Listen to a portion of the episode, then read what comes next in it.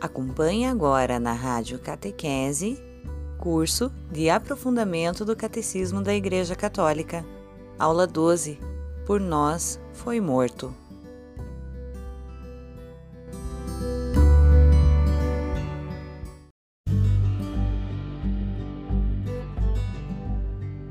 Hoje o nosso conteúdo é um conteúdo também muito pertinente do ponto de vista teológico, catequético, o título do nosso encontro é Por Nós, Por Nós Foi Morto. A gente trata ainda da questão da divindade de Cristo e o nosso encontro hoje inicia-se lá no artigo lá no artigo é, 559. Já havíamos tratado dele, mas eu quero retomar. Jesus entrou em Jerusalém. Olha só, Lá no 559, a gente começa com Jesus entrando em Jerusalém. Essa entrada de Cristo em Jerusalém já foi predita pelos profetas. Tem um detalhe importante, na verdade, aqui. Jesus é uma pessoa de piedade, ele tem uma vida religiosa e Jesus, nós sabemos que ele esteve em Jerusalém várias vezes na sua vida. Nos anos do seu ministério, a gente sabe disso lendo os evangelhos, que ele esteve em Jerusalém a cada ano pela ocasião da festa da Páscoa. E era um motivo de conflito toda vez que ele estava lá, porque as forças religiosas não gostavam do que ele fazia. Tudo bem. Aqui, no entanto, nós começamos nesse 559 com Jesus que entra em Jerusalém. Essa entrada de Jesus em Jerusalém não foi só um fato histórico, ela é também um fato místico. Jerusalém é aqui, Jerusalém é a minha vida, Jerusalém é, são as nossas estruturas que estão ao nosso redor. Jerusalém pode ser a minha casa, pode ser o meu coração, pode ser muita coisa. A gente gosta de falar assim, ah, Jerusalém é de novo a Igreja Católica, é a sociedade brasileira, é o Brasil, claro. Jerusalém pode ser isso, mas não vai ter sentido Jerusalém ser essas grandes estruturas se Jerusalém primeiro não for o meu coração. É onde Jesus quer entrar e é onde Jesus mais enfrenta dificuldades. Né? Então, essas dificuldades de Jesus nos levam ao artigo é, por exemplo, os, os artigos queridos. Olha lá no número 581, que foi o número que, na verdade, nós paramos na semana passada. Nesse número aqui, está dizendo que Jesus apareceu aos olhos dos judeus e de seus chefes espirituais como um rabi, como um mestre. Ao mesmo tempo, porém, Jesus só podia chocar os doutores da lei. Porque a forma como Jesus falava, o evangelho de Mateus diz e ele eh, fala uma coisa interessante, diz que Jesus ensinava como alguém que tem autoridade, não como os escribas. Mas por que ele fez essa comparação? Os escribas, meus queridos, só sabiam, ou só podiam, ou só tinham autonomia para repetir aquilo que os grandes rabinos haviam falado, ensinado. Os escribas copiavam e anotavam e passavam a repetir aquilo. Eles não tinham autonomia para pensar a teologia, pensar a vida. Então, os escribas escreviam e só podiam repetir aquilo. Correto? Tá bom, vamos avançar com essa questão aqui. Quando São Mateus coloca isso, ele diz que o discípulo de Cristo deve ir além, deve ler Cristo na sua vida. Quando dizemos que Jerusalém é agora o teu coração, imediatamente você já passa a fazer uma revisão de vida, você passa a ler a vida. Tudo bem? Tá ficando claro isso? Tá? Você passa a ler a vida e passa a atuar de acordo com isso, entendeu? Agora o fato é o seguinte: Jesus chocou os doutores da lei. Jesus choca todo mundo, ele continua nos chocando até hoje. A gente pode dizer que Jesus choca os sistemas instituídos, Jesus choca as religiões, Jesus choca as práticas que as pessoas têm entre elas. E há uma tentativa, meus queridos e amados, essa tentativa ela foi vacinada ela é uma vacina, na verdade. É uma vacina. Vamos lá, vamos explicar que vacina é essa. Há uma vacina maléfica, satânica, diabólica, que tenta dizer assim que quando se fala de aspectos assim, se está falando de política, isso não é teologia. É um grande equívoco, muito grande. Quem desconfiar disso, comece a ler a patrística então. Compre a coleção que a Paulus tem, é a única coleção que tem no Brasil. Custa a sua totalidade mais de 4 mil reais. Mas compra um ou outro livro, não precisa comprar a coleção toda. Qualquer santo padre vai dizer coisas parecidas com o que está no catecismo. Só que essa vacina maléfica e satânica, que algum outro aí espalhou pela internet, ela fala que colocar esse dado de que Jesus foi vítima de um sistema político é fazer teologia política, é fazer teologia partidária. Isso não existe. Isso, isso é bem ridículo, né? Eu estou falando para você, muitos aqui já têm essa compreensão, outros não. É, o fato é que quando a gente não conhece uma realidade, isso não tem nada de ridículo. Eu posso não conhecer uma realidade, é, mas quando eu fico conhecendo e sei os motivos e sei as razões, aí eu passo a ter um aumento da minha visão. Mas quando eu nem conheço uma realidade nem quero entender o que está sendo dito, então isso aí a gente está só fazendo uma atitude mimética bem infantil. Bom, eu vou repetir. Jesus chocou o sistema político e religioso, foi um fato. A gente hoje está numa sociedade bastante secularizada, em que a igreja é acuada, a igreja é colocada dentro de certas redomas. Mas no tempo de Cristo, a religião era o sistema, ação pública no mundo, mas tem sim a minha ação pública pode se chamar essa palavra tão, enfim, infelizmente tão gasta, né, política, vai muito além, gente, do que a gente está vendo no cenário brasileiro. Quando eu quero sempre quando falar de ética, você lembrar da moral cristã, por um motivo. Jesus não quis nunca mudar a ética, mas ele propôs uma nova forma de é, viver a moral. Olha só, vamos entender o que são ética e moral de uma forma mais simples possível. Ética e moral são termos que estão relacionados. Ética é universal, é um conjunto de princípios que não dá para abrir mão. Moral é a forma como aqueles princípios são exteriorizados. Por exemplo, no Brasil, no Brasil nós temos uma moral católica e era comum que na, nas décadas anteriores tinha pessoas patrulhando a vida para cuidar da moral católica, que falava, olha, as moças têm que usar roupa decente, os rapazes não têm que se embriagar, têm que viver vidas sóbrias, serem pessoas honestas. Isso é a moral. Em algum filme isso é retratado de forma meio jocosa, né? meio, meio como vou dizer assim, é, meio é, satirizada, não é? Mas a moral é um conjunto de costumes que um povo tem. Os brasileiros são engraçados. Criticaram a moral católica e agora ficam aí falando de moral. Tudo bem, ok? Tudo bem, tudo bem, tudo bem. Mas ética e moral são termos relacionados. Ética é um conjunto de princípios universais, não tem, não tem como alterar a ética. A moral é uma forma como a gente vivencia esses, esses costumes, né? Esses princípios. Moral, aliás, significa costume. Vamos lá. É... Mas o que, que Jesus fez afinal de contas? Os números seguintes dizem que Jesus pediu uma inversão que nós não fizemos até hoje. Mudar a aparência para a essência. Jesus pediu essa inversão. Jesus pedia que uma religião de aparências se mudasse para uma religião de essência. Porque está dizendo aqui, olha só lá no 582.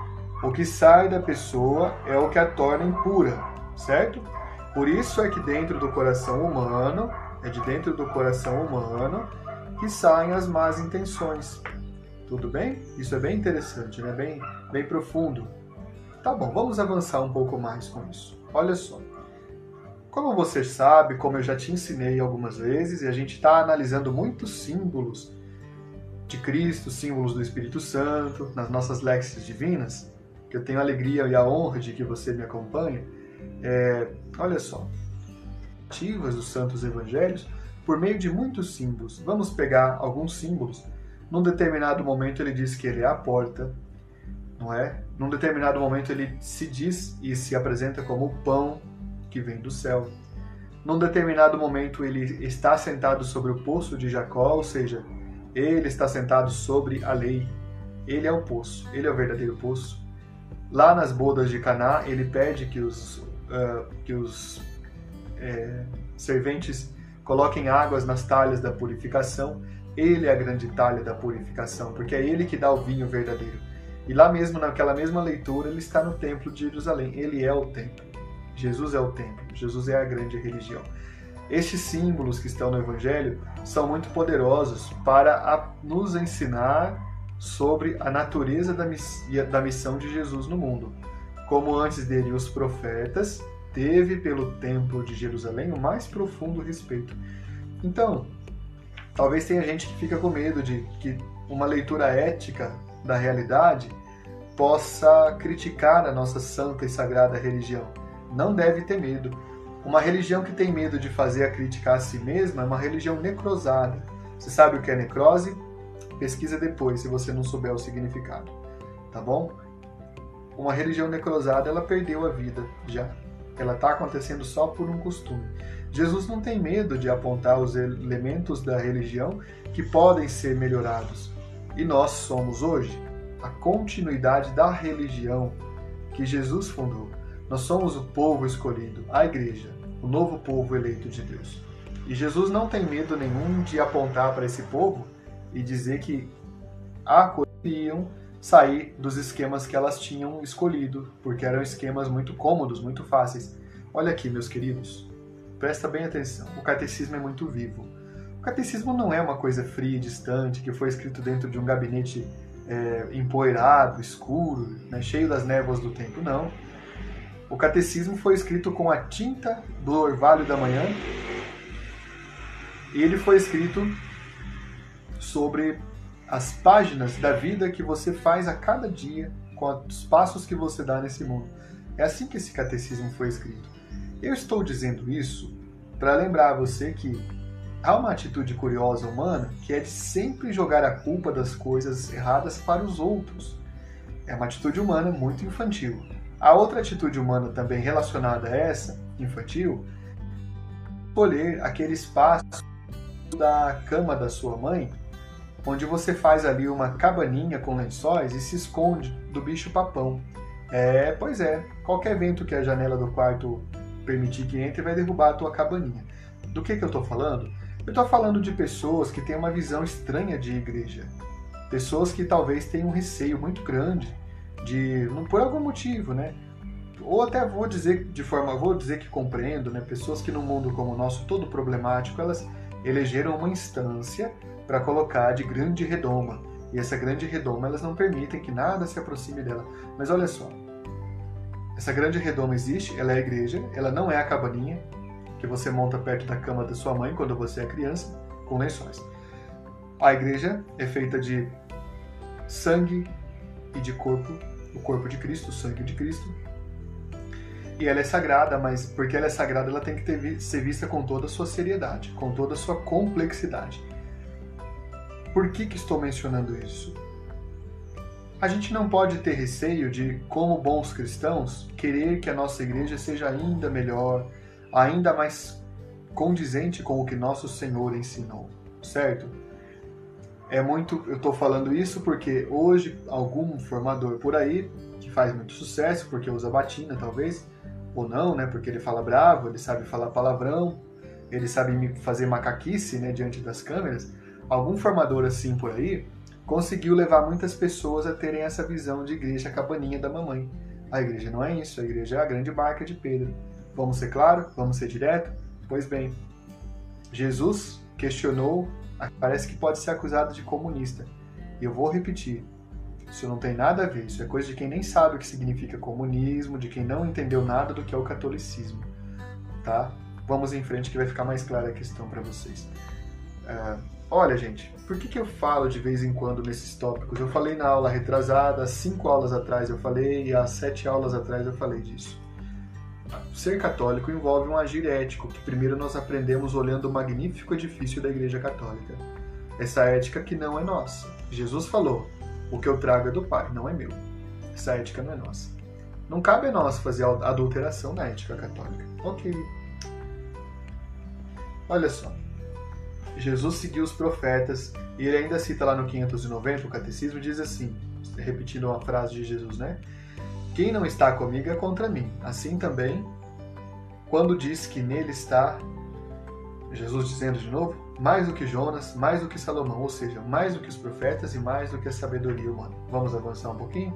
Então por que, que Jesus morreu? Jesus morreu naquele tempo e morre hoje, todos os dias, quando as pessoas recusam esta ética dele, que é uma ética dura e simples. Uma ética que não dá muito para permitir é, fuga dela. Eu sei que no Brasil, o Brasil ficou marcado por uma teologia chamada Teologia da Libertação. Nós não nos libertaremos dessa, dessa marca por um motivo. Os elementos mais basilares dessa teologia são próprios dos primeiros séculos do catolicismo.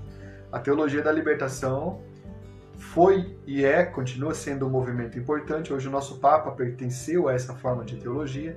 Ela dialoga com o tempo presente. Agora veja bem, teve excessos de pessoas que a anunciaram, claro que teve. Teve a escola de Canindé, por exemplo, que era um lugar onde ensinava as pessoas que deviam celebrar com pingue e pipoca. Um exagero, um erro, claro, claramente um erro. Teve outras pessoas aí, né, adeptos eufóricos, que mais se pareceram com é, agentes sociais do que com líderes religiosos. Teve também. Agora veja bem, entre todos os, os as contrariedades que aconteceram nesse tempo todo, a teologia, meu querido e minha querida, a grande teologia católica, é, estava ainda contida nessa manifestação. Ela não é tão falada porque foi, muitos elementos foram assimilados. Há muitas críticas injustas a ela. É, é diferente, é difícil pensar uma teologia no Brasil fora disso, pelas questões que existem ao nosso redor de injustiça. E porque eu acho, eu vou dizer assim, olha só. Nós temos que ser o mais próximos possivelmente fiéis do nosso sagrado magistério, certo? O que é o sagrado magistério? É também aquilo que os primeiros pensadores católicos pensaram e organizaram. Isso faz parte. Então, no fim, no fim, no fim das contas, tem uma teologia que circula por aí que não é muito lúcida, porque é uma teologia só do Cristo glorioso, mas o Cristo foi crucificado. É o que nós estamos estudando hoje no catecismo. Ele foi crucificado porque ele teve que provocar reflexões duras nas pessoas. Olha, pouca gente gosta de ter uh, uma correção. Inclusive, num dos subsídios que vão é, chegar, chegaram para vocês hoje nos nossos grupos de WhatsApp, tem lá uma questão muito interessante de correção fraterna. Né? Foi preparado pela Lídia. Olha só, a maioria das pessoas não gosta de ser corrigida. As sociedades não gostam de ser corrigidas. Em geral, sociedades só são corrigidas com grandes catástrofes, como guerras, fomes, é, cataclismas né, da natureza. É, e as pessoas parecem que vão pelo mesmo caminho, né? não perde a humildade enquanto não quebram a cara. A gente é muito assim, é nosso lado humano. Eu falo desse tema para vocês, de que essa teologia do Cristo glorificado, só sem, sem nunca ter o seu elemento humano, ela não consegue dar conta da nossa realidade cada vez mais dura que teremos nos próximos anos. O avanço da tecnologia provocará muito desemprego. Esta pandemia está provocando muita dificuldade de sobrevivência nas pessoas. A gente tem que ter também um discurso para essas situações de calamidade. Quando a sociedade voltar a ficar gloriosa de novo, a gente pode não, tranquilamente voltar ao discurso do Cristo glorioso, Inclusive porque ele não é inválido, esse discurso não é inválido.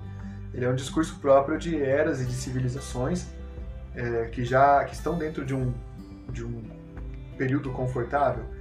Tudo bem? Tá, vamos entender mais isso aqui ainda. Né? O, fato que eu quero dizer para você claramente não, não é nenhuma questão política, é questão de maturidade. E o catecismo às vezes nos dá esse puxão de orelha. Eu tenho a impressão de que cada vez que eu falo dessa questão de ética, alguma pessoa não gosta. Mas olha, eu vou dizer com muito carinho: pode estudar teologia em qualquer faculdade católica reconhecida pelo Vaticano, que você vai ver o mesmo tipo de pensamento.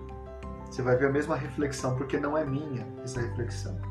Essa reflexão não é, não é nossa, ela é do Evangelho, tá bom? Então vamos lá.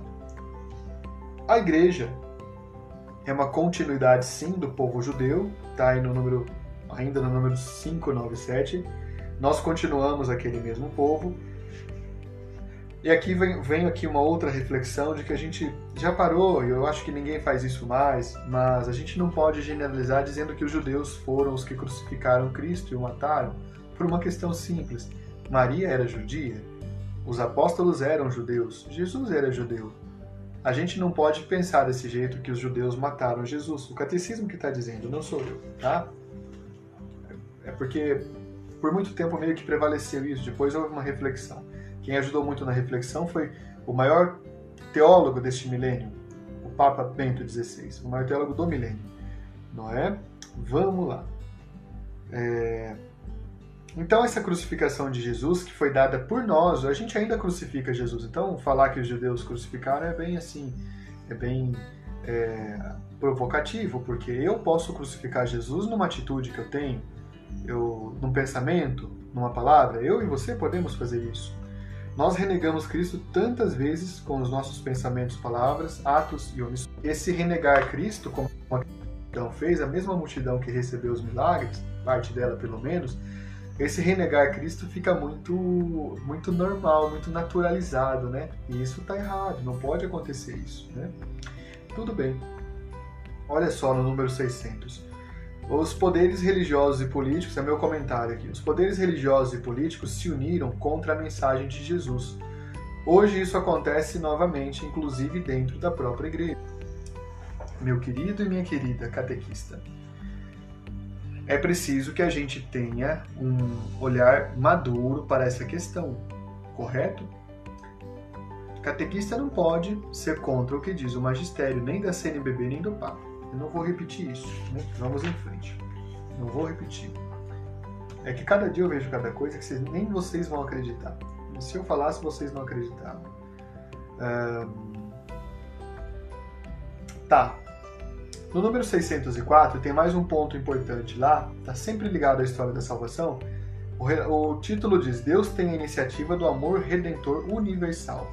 Deus desce até os seres humanos para salvá-los da ignorância, das trevas do pecado e para salvar todos, sem, sem excluir ninguém. Por que ele faz isso? Ele faz isso porque a pessoa teve e tem, nós tivemos e nós temos, ainda nós teremos, a iniciativa do pecado particular e do afastamento de Deus. Deus entendeu que nós somos criaturas frágeis e limitadas desde sempre, porque Ele, ele nos criou como filhos amados. E como criaturas, nós somos mesmo limitados. E a nossa liberdade vai nos levando para lugares onde a gente nem sempre quer ir. A gente pensa, às vezes, só naquela questão dos grandes vícios, né? A gente, por exemplo, vê uma pessoa que sofreu com o alcoolismo, com as drogas, mas há muitas outras questões incrustadas na nossa essência. Embaixo do navio ou embaixo da baleia vão juntando, vão se juntando pequeninos, minúsculos organismos que vão formando uma crosta pesadíssima. Em alguns momentos os navios têm que parar em um porto seco, ficarem suspensos e aí por meio de equipamentos sofisticadíssimos, pesadíssimos, a tripulação começa a limpar o casco daquele navio e retira toneladas e toneladas de sujeira acumulada, de plâncton, de bactérias, de algas, que estava invisível, embaixo do nível, é, do, nível do navio. Né? Tudo bem. Isso também acontece conosco na nossa alma, na nossa, na nossa vida, porque a gente também vai acumulando uma série de sujeiras pequeninas, pequeninas, que depois viram coisas enormes e muito ruins, muito difíceis de serem removidas, nos deixam lentos para a misericórdia, como o navio fica lento diante do, do poder do seu motor. O nosso coração não consegue funcionar de forma completa. Por isso que Deus desceu ao mundo, para nos libertar dessa cegueira invisível que a gente cultiva. Não pense então só naquelas grandes e dificultosas situações humanas como os grandes vícios. Tá ficando claro para vocês? Vamos lá então, avançando aqui. É... Olha só. Então Jesus morreu por isso. Jesus veio para nós por causa disso. Ele morreu de verdade porque ele viveu de verdade. Está lá no número 624 isso. Cristo morreu de verdade porque viveu de verdade.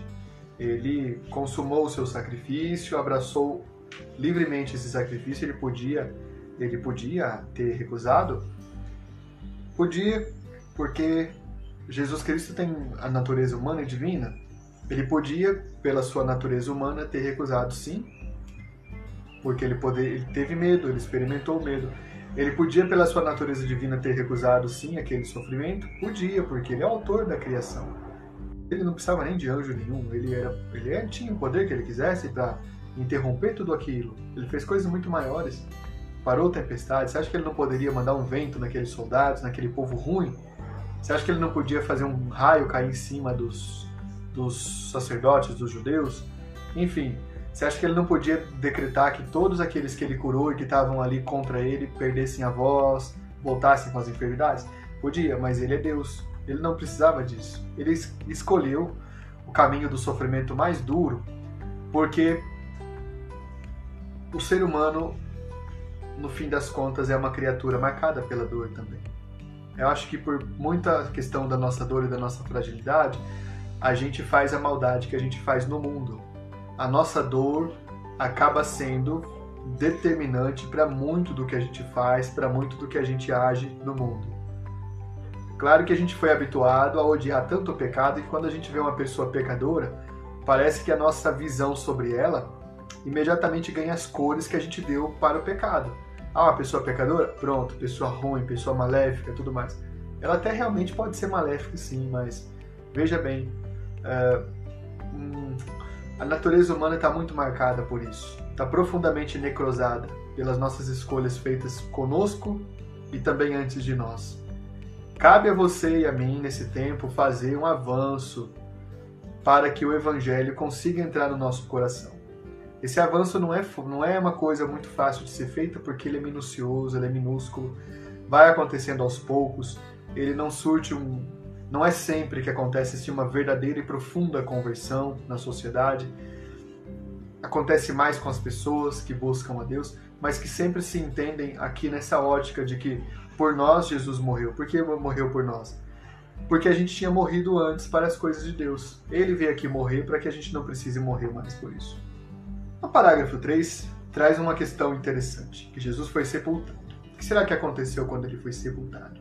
O parágrafo 3 nos lembra que há uma antiga tradição da igreja que diz que Jesus desceu aos infernos. A gente reza isso no creio, desceu à mansão dos mortos. Antes do concílio Vaticano II, a gente rezava, Jesus desceu aos infernos, a região inferior, né? Ínferos quer dizer isso. Tá bem. É, em grego usa-se a palavra geena, né? Que vem do uma tradução possível para Sheol. Olha, deixa eu colocar um dado histórico aqui. Pegam que essa geena era uma latrina da cidade de Jerusalém, onde eram jogadas jogadas as impurezas, os detritos e talvez até cadáveres e tudo mais, de animais e tudo mais. Era ali onde o que foi colocado ali ninguém mais tocava, era uma espécie de esgoto a céu aberto, uma cloaca, como a cloaca máxima em Roma, tudo bem?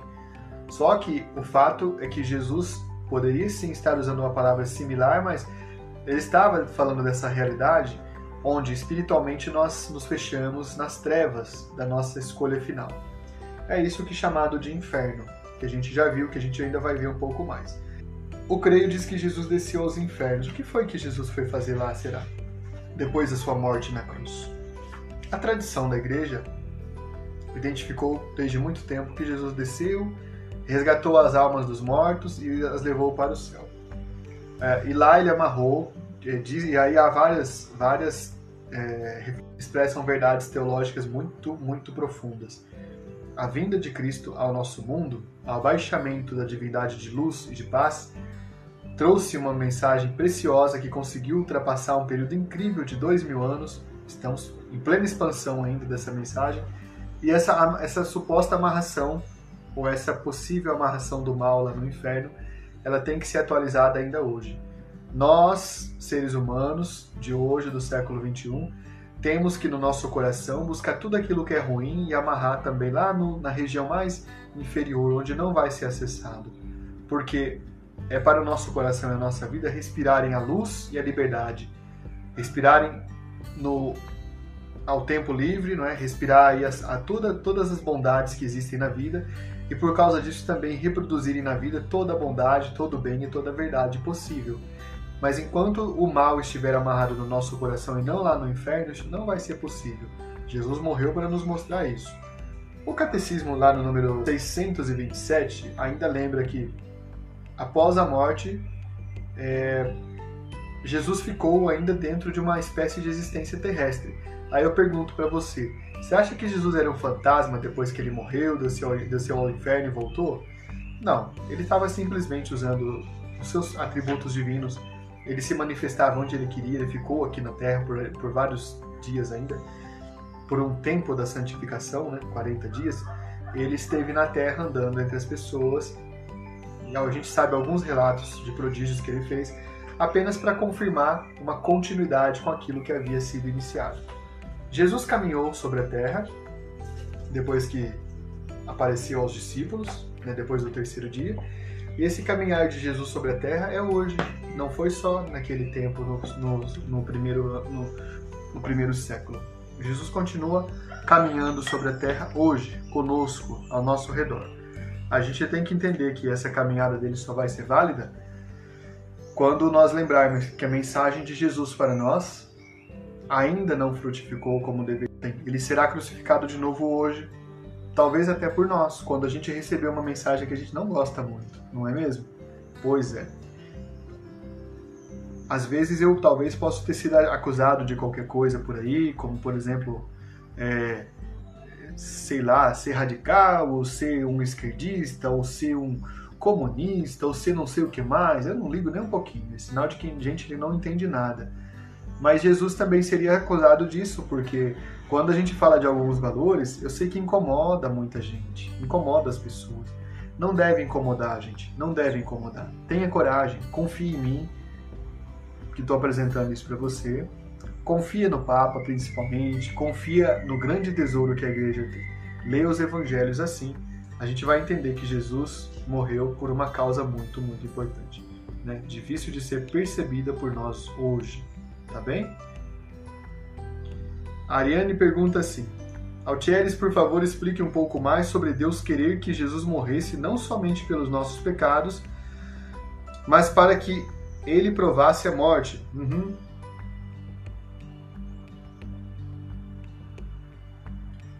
Olha só, quando Deus mesmo provou a morte, é simplesmente por uma questão de proximidade com o ser humano, com a criatura.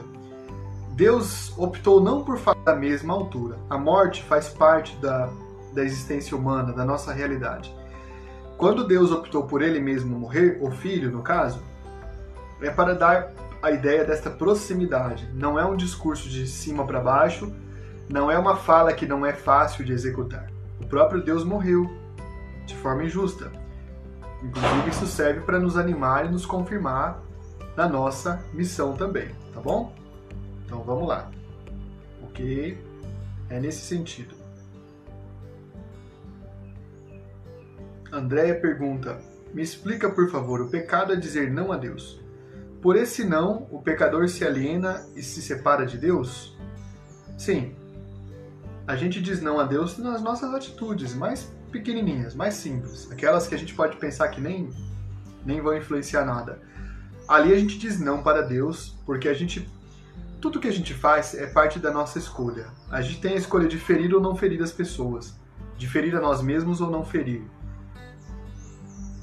E nosso pecado se dá nesse sentido, quando a gente opta por ferir, consciente ou inconscientemente. É aí que a gente se separa de Deus, como o povo de Deus se separou. É... Patrícia Lourenço pergunta: Quando Jesus subiu para o céu, um ser humano entrou para o céu. Jesus assim teria aberto a porta do céu para toda a humanidade? É uma, é uma é, colocação teológica bem interessante, Patrícia. É, a gente vê algum caso, alguns casos anteriores na Sagrada Escritura de pessoas que foram levadas em corpo e alma para o céu, não é mesmo? A gente vê isso, por exemplo, com alguns dos profetas. É, mas a gente pode entender que sim. A, como é que Jesus abriu o céu para a humanidade? Né? Jesus abriu o céu para a humanidade quando ele, ele apresentou o caminho para se chegar ao céu. Um caminho que passa por um cultivo interior, por reformas íntimas, por deixar a nossa maldade de lado, por deixar o nosso lado ruim, que são aquelas crostas que pegam no fundo do nosso navio, por abandonar aquilo para que o navio possa, possa navegar. É nesse sentido que Jesus nos abriu o céu. Ah, mas não havia lei e os profetas? Havia a lei e os profetas, sim, com preciosidades que também ajudavam as pessoas daquele tempo. No entanto, a lei mosaica era imperfeita porque estava carregada de uma visão humana. Este ensinamento nós podemos ver quando eles levam a moça para ser apedrejada diante de Jesus. Vocês já repararam que nunca levaram o traidor para ser apedrejado, né? Claro, sentido, mas para ela teria. E naquele momento, ele dá uma lição preciosa. Você, quem não tiver pecado, que atire a primeira pedra. Outra lição preciosa ele dá quando os fariseus tentam enganá-lo com a moeda e ele fala: esta, esta moeda é de quem? Esse rosto é de quem? É de César. Então dê a César o que é de César e a Deus o que é de Deus. Quando Jesus abriu as portas do céu para a humanidade, ele ensinou o caminho da redenção nesse sentido, que passa pelas escolhas que cada um de nós faz num modo muito íntimo, muito pessoal, muito próprio, né? Muito obrigado. A Diane Lopo pergunta: as crianças perguntam muito como é o inferno. Olha, não era o assunto de hoje, mas eu vou adiantar porque eu já vi três pedidos, né? O inferno, meus queridos e queridas, ele não é um lugar, ele não é uma realidade física ele é um estado de consciência. Ele não, não existe por um motivo simples. Olha bem, porque eu vou dizer, vamos ver se você vai entender. Vai entender sim. Todo mundo aqui. A realidade física existe com a matéria condensada e com a energia que está aqui ao nosso redor. Isso é a realidade física. Na realidade física se destacam três dimensões: tempo, espaço e movimento. Na realidade espiritual não tem tempo, nem espaço, nem movimento. É curioso o que eu vou dizer, mas eu quero que você entenda como a teologia nos ensina. Um ser humano que morreu em 20 mil antes de Cristo, um ser humano que morreu no ano em que Cristo morreu, um ser humano que morrerá, ou que morreu hoje em 2020, lá não tem um que chega antes e um que chega depois. É curioso isso.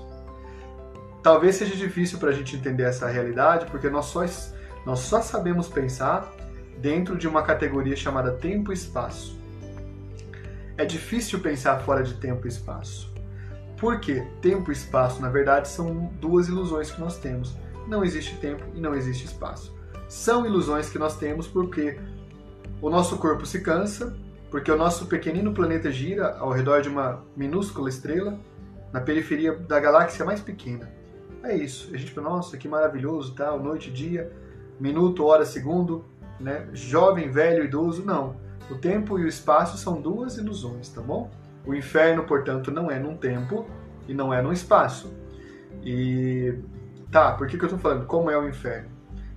Ensina a nossa escatologia católica que o inferno é um estado de consciência, tudo bem? Ficou claro? Talvez talvez isso possa ter despertado a tua curiosidade, mas não existe o inferno? Existe pode ter certeza que ele existe. Mas é bom que despertou a tua curiosidade, porque você assim pode depois, é, quando a gente voltar nesse tema, você vai ter, ter feito alguma pesquisa, né? Fátima Meirelles. Essa descida de Jesus no inferno foi a morte? Fátima, olha, Cristo nunca pode morrer de verdade. Jesus morreu, Cristo não. Jesus e Cristo são realidades distintas, mas são uma unidade. O homem Jesus morreu, mas o Verbo eterno nunca morre. O homem Jesus era homem completamente. E porque era Jesus Cristo, ele também era Deus, o Deus Filho, Cristo. Foi uma morte real para sim, Jesus. Jesus morreu. Mas o Logos eterno, a palavra de Deus, nunca morre. O Filho não morre. Deus não morre. Então foi uma morte, mas dentro dessa unidade que é Jesus Cristo, ele está acima da morte, tá? Isso explica todas as vezes que nos corrompemos também descemos ao inferno. Não estou dizendo que Jesus se corrompeu, sim, entender. Mas no entender do Evangelho, morte não é o fim, mas sim a busca pela ressurreição. Isso. Quando Jesus morreu, foi importante para a mensagem cristã, porque quando ele ressuscitou, ainda Jesus ressuscitou, é, foi um sinal precioso Houve outras pessoas que subiram aos céus em corpo e alma, mas só uma ressuscitou: Jesus, o Cristo, né? Nesse sentido. Maria Rita pergunta: na Bíblia fala nas portas do inferno e como não tem espaço? Então, Maria Rita, Jesus também falou que ele era a porta, mas Jesus é uma porta? Não é que Jesus seja uma porta. Ele aponta um caminho. É nesse sentido que ele é um portal, na verdade, né? Não é só uma porta. Essa questão do espaço é uma questão humana. A realidade. Aqui, aqui eu vou contar uma coisa engraçada para vocês, né? A influência kardecista é tão grande no meio católico que, porque assistiram filmes como, sei lá, sei lá que filme espírita que fala, esses filmes espíritas deles aí, tem a cidade, tem o ônibus, tem o espaço, Nosso Lar, pronto. Assista Nosso Lar, Você vai... Nossa, o que, que é isso, professor? Um teólogo falando isso? Sim, senhora. Assista nosso live para você dar. Não, não, dar, dar risada, mas. Como é que você vai explicar que uma realidade espiritual é igualzinho uma realidade terrena? Tem delegacia, tem governo, tem prefeitura, tem polícia, tem, ah, tem até imposto, tem até dinheiro. Eu li o livro Nosso Lar do Chico Xavier. Ele não conhece nada da vida espiritual, na verdade, porque ele está reproduzindo uma sociedade brasileira da década de 1930. Esse, o, o céu não é assim. O céu não é assim. Aí esse pensamento meio que entrou na mentalidade brasileira e a gente costuma pensar que lá tem um espaço com praça, o anjinho sentado na praça cheio de nuvem. Não. Olha, gente, eu vou dizer uma, uma grande realidade. Ninguém sabe como é lá. Quem nos falou foi Jesus. Só. Não sabemos. Então, com base no que você está falando que lá não tem tempo nem espaço? É uma base simples, observação. Tempo e espaço são, são coisas relativas à realidade limitada. Tempo e espaço limitam. Eu estou nessa sala, essa sala é limitada, ela tem, sei lá, 6, 7 metros de tamanho quadrado. Eu estou num espaço com vocês chamado é, aula de catecismo, espaço de tempo. É isso. Você acha que a realidade espiritual teria um limite? Não teria. É pensamento meu? Não é. A gente pode aprofundar isso, vocês vão gostar muito. E obrigado por essa pergunta, tá bom?